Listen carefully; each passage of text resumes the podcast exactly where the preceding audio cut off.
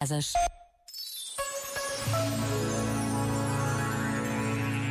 O exercício da verdade é isso mesmo. E como todos os exercícios, precisa de determinação, de regularidade, de resistência. E a verdade é muito mais do que um conjunto de pequenas verdades. Precisamos de não desistir de um olhar abrangente a tudo o que nos rodeia, de um olhar sobre o que cada um de nós faz pela verdade nas nossas casas, nos nossos empregos, no nosso dia a dia. Por vezes, basta a pausa de um minuto para pressentirmos a dimensão da verdade que todos desejamos e que Deus espera. Já agora, vale a pena pensar nisto. Este momento está disponível em podcast no site e na app.